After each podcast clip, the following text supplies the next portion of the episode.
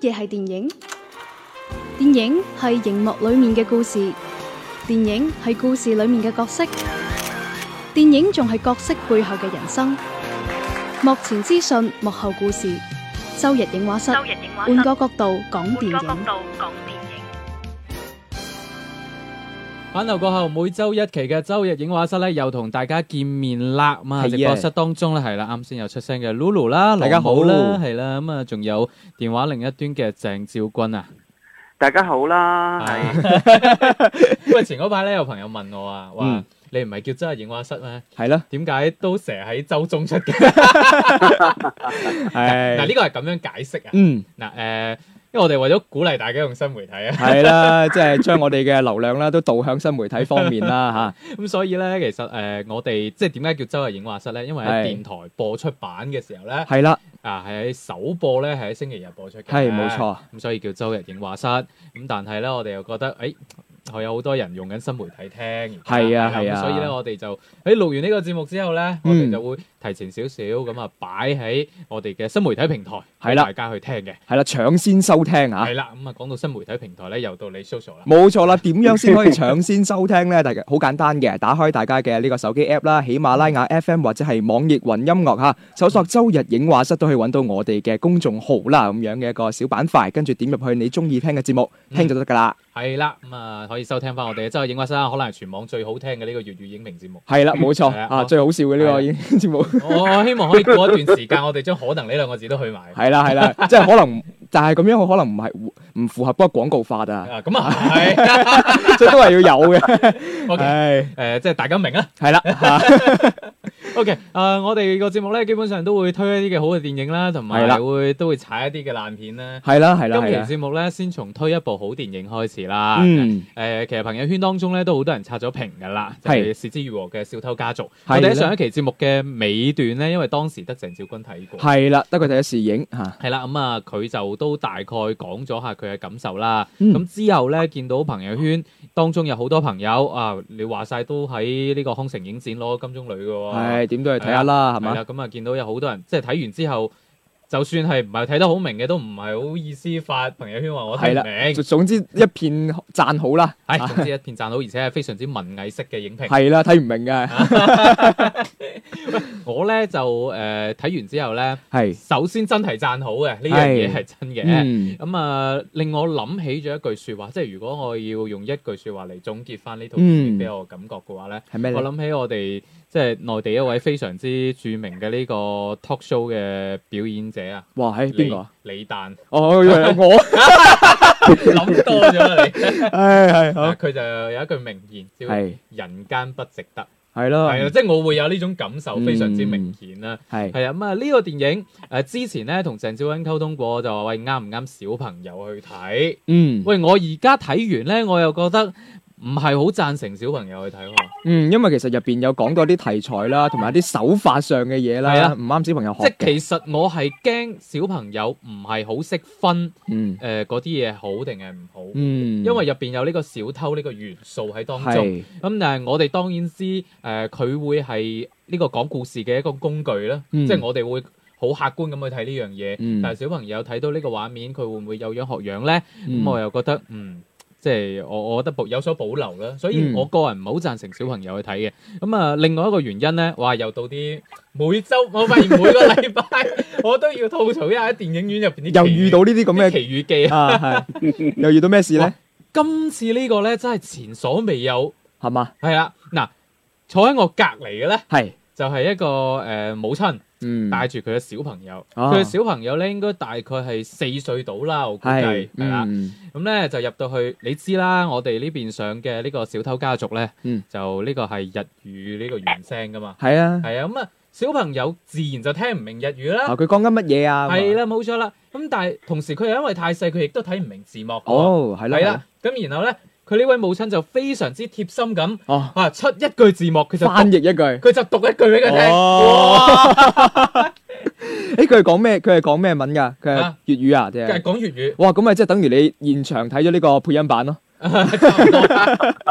即係佢會出一句字幕，係跟住佢又講一講一句咁樣哇，。係好貼心啊！呢 個媽 媽但係對於我旁係即係就會影響邊個到嚟旁邊人啦。哇！真係我覺得，嗯，嗯嗱，結合以上呢兩點，嗯，我唔贊成大家帶小朋友去睇一。嚟佢哋睇唔明啦，係啊二嚟對小朋友本身教育都唔好，啊而且因為呢部影片佢唔係爆米花電影啊，小朋友係係冇辦法被吸引到，而且會覺得好悶添啊，甚係至啦，乎所以你會見到睇到後期佢已經喺度扎扎跳噶啦係。咯，唉，點解仲未睇完㗎？我要去廁所啊！啊咁！我哋扯咗好多題外話， 又每個禮拜我覺得以後開開一個小專欄，係啊，專門吐槽睇電影嘅時 電候，你要電啲影院入故事啊邊的奇遇記。 誒，講翻呢套電影嘅感受先。係啱啱因為我講咗好多啊，所以嗯聽先聽 Lulu 點講先。誒睇完呢部電影嘅時候咧，我第一個覺得咧就係、都係一部好好嘅一個少男嘅青春教育片嚟嘅。啊，咁樣嘅。係啦，因為入邊嘅呢個爸爸啦，都喺海邊嘅時候都同呢個小男主啦，都啊介紹咗一啲少少嘅一啲青春心理期嘅知識啦。咁嗯所以呢方面嚟講，我覺得作為一個男仔去睇咧都好好嘅。 哦咁 但係講翻正經嘅一部電影嘅誒睇法啦，我覺得即係我睇完，即係我可能睇嘅日本電影唔係特別多。係我睇翻而家我呢排睇到嘅日本電影都係呢一種風格，哇，好慢啊！原來係真係一路都好慢，但係佢慢慢咁推嘅一啲誒、呃每個角色嘅背後嘅故事出嚟啦，嗯同埋每一啲嘅細節，你點樣同呢個角色契合翻起身，嗯再畫翻佢背後嘅一啲點解會係咁樣嘅一個人嘅時候，就覺得嗯誒、呃感感情渲染得好到位，係誒呃呢一套電影係一個好出色嘅一套群戲，嗯係啦，入邊嘅角色雖然唔少，嗯但係每一個角色都好豐滿，係你會見到每一個角色誒個、比例亦都調節得好好。嗯咁當然啦，我哋亦都經常會講到啦，喺日本嘅演藝界有兩種怪物嘅，係一種就係聲優，另外一種就係子役，子役即係兒童演員 啊！我哋喺今次呢套戲當中咧，亦都見到啦，兩位小朋友非常之出色嘅發揮係。啊咁啊，另外咧，仲有誒攞 Sir 教日文嘅時間嚇，誒嗯即係因為小偷家族咧，係佢呢個更加多係一個漢字嘅直譯。係咁啊，呢度咧亦都同大家講講家族咧呢個日本嘅漢字咧，嗯其實直譯過嚟應該係家人嘅意思，唔哦係指一個家族。哦誒指家人，所以從呢個角度咧，大家可以睇得出呢套影片佢其實誒、呃，與呃其講佢係講一個小偷家族呢個整體，嗯不如話佢係真係喺描繪入邊嘅每一個獨立嘅個體，同埋、哦家人之間嘅嗰種關係。而且我非常之中意誒是枝裕和嗰種講故事嘅方式，可能有人會覺得慢，但我又覺得話係幾娓娓道來。嗯咁、然後咧就嗯由你由頭睇到尾咧，個心係揦住揦住，但係又唔會好唔會好重。佢唔會放得好好係開，有少少似誒之前睇嘉年華咁感覺，嗯揞住揞住，但係去到某一個位，嗯你會發現哇藝亦都不得了，嗯人間不值得。 但係對於《是枝裕和》咧，其實誒、呃我睇嘅影片咧就唔係嗯算特別多，但係我知咧佢真係好中意誒，即係人與人之間，包括情感、包括倫理呢嗯係啲問題。佢係真係講得好有個人嘅風格啦。其實即係問翻鄭照君啦，呢一部戲喺《是枝裕和》過往嘅作品入邊可以排到一個咩位置啊？呃，我看《是枝裕和》的电影呢，其实蛮多蛮久，而且呃也是看了特别的用心，特别的难忘，也特别喜欢的。呃，在我的个人片单里面呢，我觉得《是枝裕和》的《小偷家族》应该会排到前呃五六位左右吧。我哦都唔係好前啫喎，Ờ. 咁多哦咁即係仲有好多優秀嘅作品喺前面，係呃，我是觉得在《失之愈合》这么多作品当中呢，《小偷家族》是比较集大成的一部。嗯呃，因为他把家庭关系还有这个呃父子之间的这种感情，我觉得都是《失之愈合》电影一贯以来比较放重点的一些内容。哦嗯呃，我是觉得可能个人更喜欢《失之愈合》的作品，反而还是像《步履不停》还有呃早期的《无人知晓》这一类。嗯我觉得《小偷家族》是一个特别呃有感情的一个一个电影，而且感情特别饱满。係呃，如果要是算上嗯《失之愈合》其他的作品来说，我觉得它没有达到一个特别特别。呃，优秀和巅峰的一个状态，但是我觉得真的是《失之愈合》非常好的一个影像作品的一个表达。嗯。嗯咁當然啦，我哋知啊咧有啲影片就因為攞獎本身有加成，係唉， 咁啊，真係唔好意思踩嚇。即係即係鄭少君呢啲係屬於非常之老實噶嘛，係啊， 即係可能喺過往嘅作品相比較咧，佢會覺得呢個可能排第五、第六，嗯但係可能對於好多人嚟講咧，呢、個會係認識是枝裕和嘅第一步。係，係，我覺得個係一件好事嚟嘅。Ừ. 嗯，好啦，咁啊，講完是枝裕和嘅呢個小偷小偷家家族，族誒嚇下邊咧又講一套卡通片，係啊，卡通片啊，係卡通通常片通常而家都叫國漫咁啊，啊，國漫，唉，係啊真係即係。因為講國漫咧就好容易有少少政治正確，咁就啊話誒你點一係定啦要支持。係啦，冇錯，我就係因為有呢個咁樣嘅感覺，誒，我哋咧就一向都支持係水平高嘅國漫嘅。呢嗯呢樣嘢係我哋過往包括好似舊年嘅大護法，係啦，喺直頭我哋將佢編咗入去十佳嘅片單啊冇嘅。錯，係啦，咁啊，今年咧就據聞話咧係繼呢個《大聖歸來》《大魚海棠》係啊《大護法》之後咧，第有四一個個大嚇，國漫嘅驚喜係啦，嗯係，啦。誒、上一期節目當中咧，其實誒、呃、鄭照君講咗少少，我仲嗯係想聽翻你具體啲嘅一個評價。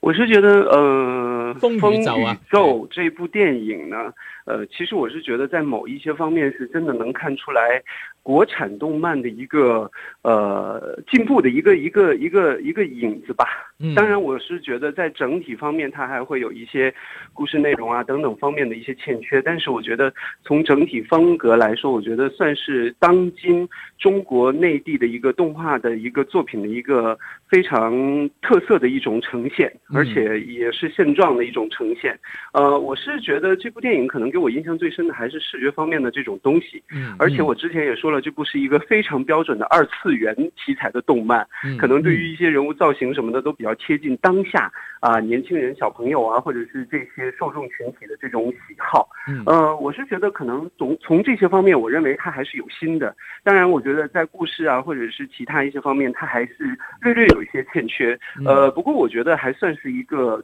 合格的一个卡通片作品，大概就是这样。啊，都講得幾客氣。嗯唉，合格因為我嘅見卡通片 豆啊，瓣評分咧有七點零，跟住咧誒，我去睇之前咧亦都見到好似有唔少嘅好評，係啊咁。所以咧我睇完之後咧個感覺係失望嘅。嗯嗯喂，嗱，老實講，我睇到海報嘅時候，我覺得好吸引，但我睇 完嗰個誒預告片之後，我就唔想嗯啊嗰啲有睇，啊啲買家售賣家售 嘅。係啊有呢個感覺。誒，呃我先講下好嘅地方啦。嗯誒個世界觀比較原創，亦都比較獨立。哦因為我哋講其實誒，無論係誒卡通片又好，甚至係真人電影都好啦，其係實要塑造一個世界觀唔係咁容易嘅。係，係啦，咁佢呢個亦都係一個獨立嘅世界觀，塑造得亦都 OK。嗯咁然後誒、呃、開場個片頭誒、嗯，呃做得都幾驚豔嘅，哦，係啦，誒咁就講完啦。啦，係啊，我我我覺得值得講嘅優點真係唔多，誒、係呃令到我覺得最誒、呃、遺憾嘅一點或者嗯失望嘅一點，嗯其實 Lulu 啱啱有提到，係就係海報非常之精美，但係入嗯邊嘅人物建模咧實在太網頁遊戲，係啦，太似非網頁常啊二次元。因為 我我 亦唔，我 哎，二次元唔係咁嘅，唔 我認為唔呢個唔係二次元，係二次元唔係咁嘅真係啊係，係咯係咯係係即係咯咧我我只能講話呢個係水平問題，啊啊，我只能咁講。嗯咁另外咧，你會發現咧，佢從一開頭嗯就會表明，嗯誒，即係主角通過自述嘅方式咧，表明呢個係一套唔套路嘅電影。嗯即係佢會話啊，你如果你覺得呢個係一個咩咩嘅電影咧，啊你就估你就錯錯啦啦，咁啊啊，即係佢一開場已經有類似咁嘅對白啦。咁結果係咁點樣但咧係？其實你睇翻個成個故事睇落嚟咧，依然係套路到不得了。啊，其實佢係講咩故事嘅咧？嗱，有少少似嗰個以前黃大廚嗰個咧，係咯係咯係咯啊回想到嗰個電影版嘅感覺啦。哦，即係又係一個誒、嗯呃出身好似好好草根，嗯跟住又古古惑惑咁樣嘅人啊啊，最後咧拯救咗世界。啊李逍遙 啦，咪《仙劍奇俠傳》嗯非常惯常的一种一种 呃在这个其实人物和故事素冇錯材。， 個套路感好重，係而且咧入邊嘅人物建模除咗唔算太精美，我當當然區分嚟睇下，嗯入邊有啲怪獸做得係幾好睇嘅。嗰哦啲係做得幾，但係我講嘅係人物嘅建模係係做得真係 好奇怪，即即係尤其入邊咧，我覺啊得差強人意啦，可能誒，譬如話女主角嗰塊面咧，嗯幾乎同楊天寶係一模一樣嘅， 有冇發現啊，陳小哦君？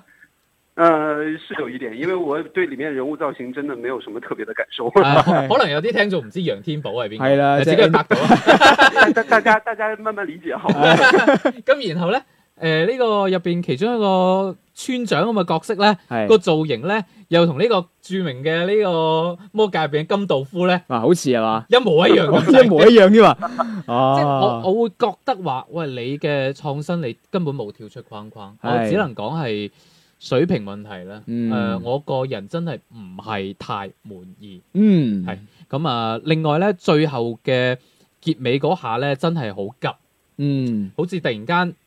主角嘅覺醒，係能量嘅覺醒，打贏咗，哦，搞掂。哦咁係啦樣，誒、誒中間好似有啲煽情嘅位嘅，咁啊個個都舉起手掌，入邊有個印啊，哦，你離全能量係啊啊，嘛。哇唔係，即係大家即係支持咁解啦。係啦係啦誒你係啦離遠睇以為一扎鋼鐵俠喺嗰度， 即係我會覺得本來嗰啲位係係可以煽下情，但係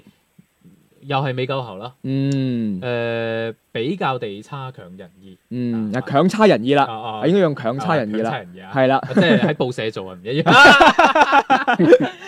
O K，係誒，呃所以呢一套片，嗯，大家可以去睇下。誒、呃嗯，但係我個人就覺得麻麻地。喂，另外咧，我仲有一樣嘢，我想誒、呃花少少時間喺度傾嗯下。有啲人覺得話國漫佢嘅成功之處，譬如話呢個《風雨咒》嘅成功之處，係，係佢有濃厚嘅中國元素。嗯，我我一直好反感呢種觀點嘅。嗯，點解咧？我唔係話佢有中國元素唔好。嗯我係覺得，如果你國漫真係要成功嘅話，唔應該拘泥於乜嘢中國元素。應該有好多種嘅題材可以去發掘。係，啦，冇錯啦。咁你你外國荷里活拍卡通片，佢一樣可以拍花木蘭，係啦，一樣可以拍功夫熊貓。係啦，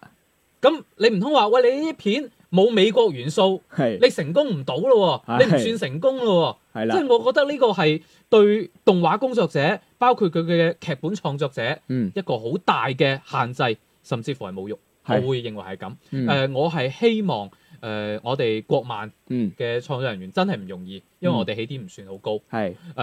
我覺得喺創作故事嘅時候，天馬行空嗯唔緊要，唔好俾嗰啲所謂嘅輿論區嚟話，哇，一定要有中國元素啊咩？中國元素係好嘅，嗯，係好，但係呢個唔係唔話係。全部唔咯，嗯係一個行業嘅掣肘嚟嘅，即即係我花少少時間再講下，當吐槽啊。啊，羅老師今期好多感 悟啊，跟住落嚟呢個吐槽咧，就係誒交俾鄭少君啦。係啦，佢咧就睇咗呢個巨齒鯊。係我聽到個名都已經唔係好想睇。誒，我睇埋個陣容，更加唔想睇 啦。阿邊聽佢睇呃咗，係啦，嗯，其实这个巨齿鲨呢，也不是我特别期待，因为这种类型一向不是我的菜。嗯呃，但是呢，这个有一个机会去看，那我还是要给足面子去感受一下。呃，我是觉得这个电影呢，在看的过程当中呢，呃，我先不说我的感受，先说旁边观众的感受。嗯哦，鲨鱼一出来，一些观众的反应还啊来了，好可怕，惊险，就很很很很很很惊悚等等等等。那我是觉得，如果从普通观众的角度来说呢，这部片子可能一些惊吓味确实能够让他们觉得哦，还蛮刺激的哈。嗯，嗯但是我在看这部电影从头到尾都还蛮平静的，誒而而且呢，我是觉得从一些剧情设置啊，包括呃一些人物之间的感情关系啊，都特别的干枯。嗯让我真的是完全无法投入进去。就即便是里面的这个鲨鱼的这个呈现，我必须要说，真的是花钱去做了。但是我觉得最终离我想象的那种好还是有距离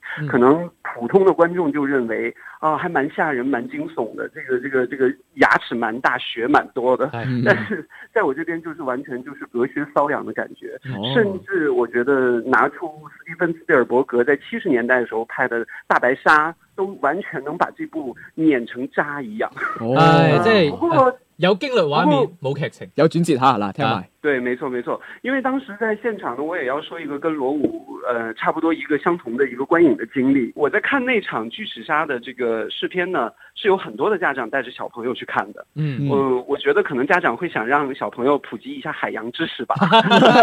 普及一下鲨鱼海洋的知识呢個理由好 啊。好啊，啊非常多的鲨鱼，然后啊呃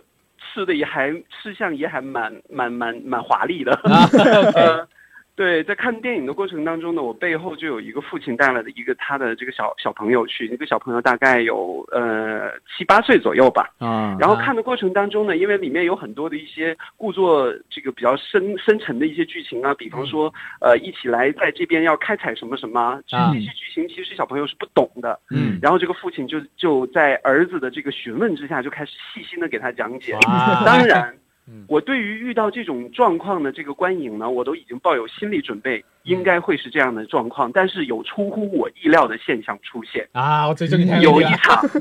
啊有一场鲨鱼追逐众人很紧张的戏，啊小朋友非常的平静，他的爸爸不断的在尖 叫。啊咁樣，可能佢爸爸未見過世面。 他爸爸反而比叫的比他比他的小孩子還要兇，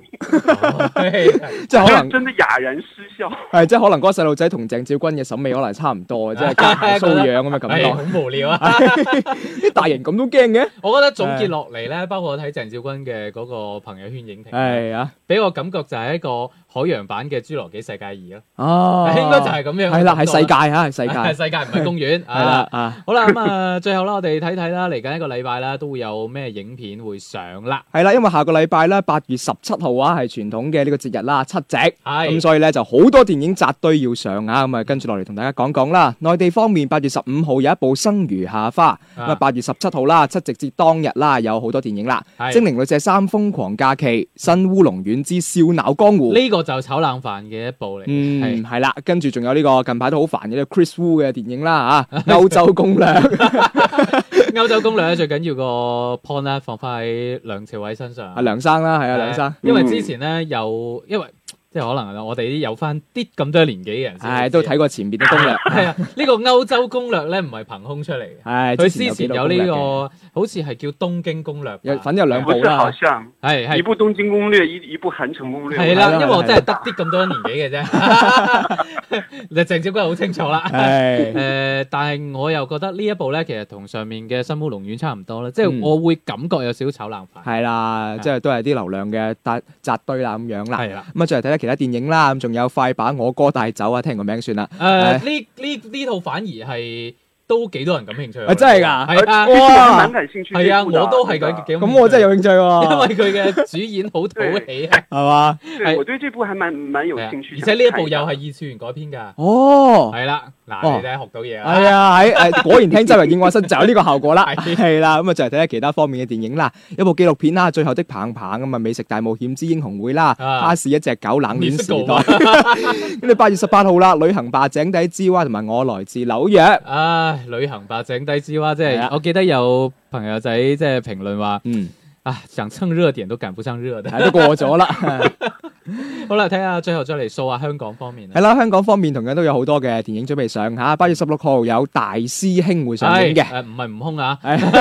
甄子丹嘅大師兄啊，咁雖啊然佢真係演過悟空咁啊跟住落嚟啦，仲有動畫片啊，《蠟筆小新》嘅劇場版啊， 啊，《蠟筆小新》啊，《功夫小新》拉麵大亂鬥，咁啊跟住仲有八月十六號啦，《媽媽咪呀》第二部，係呢個我哋上個禮拜咧都有推介過嘅。啊係啦咁啊嚟緊下個禮拜繼續會有好多新嘅電影啦，嗯尤其是係一出好戲。呢一係套咧應該都係啊 book 定會去睇㗎啦，係啦，啊到時咧同大家推介一下。嗯，誒據聞咧，誒雖然係處女作，但係完成度都頗高。係啊，口碑唔錯喎。係咁啊，依我哋會先留意一下先嗯。 OK，咁啊，下期節目再見咯，拜拜拜。拜拜。周日影畫室，換個角度講電影。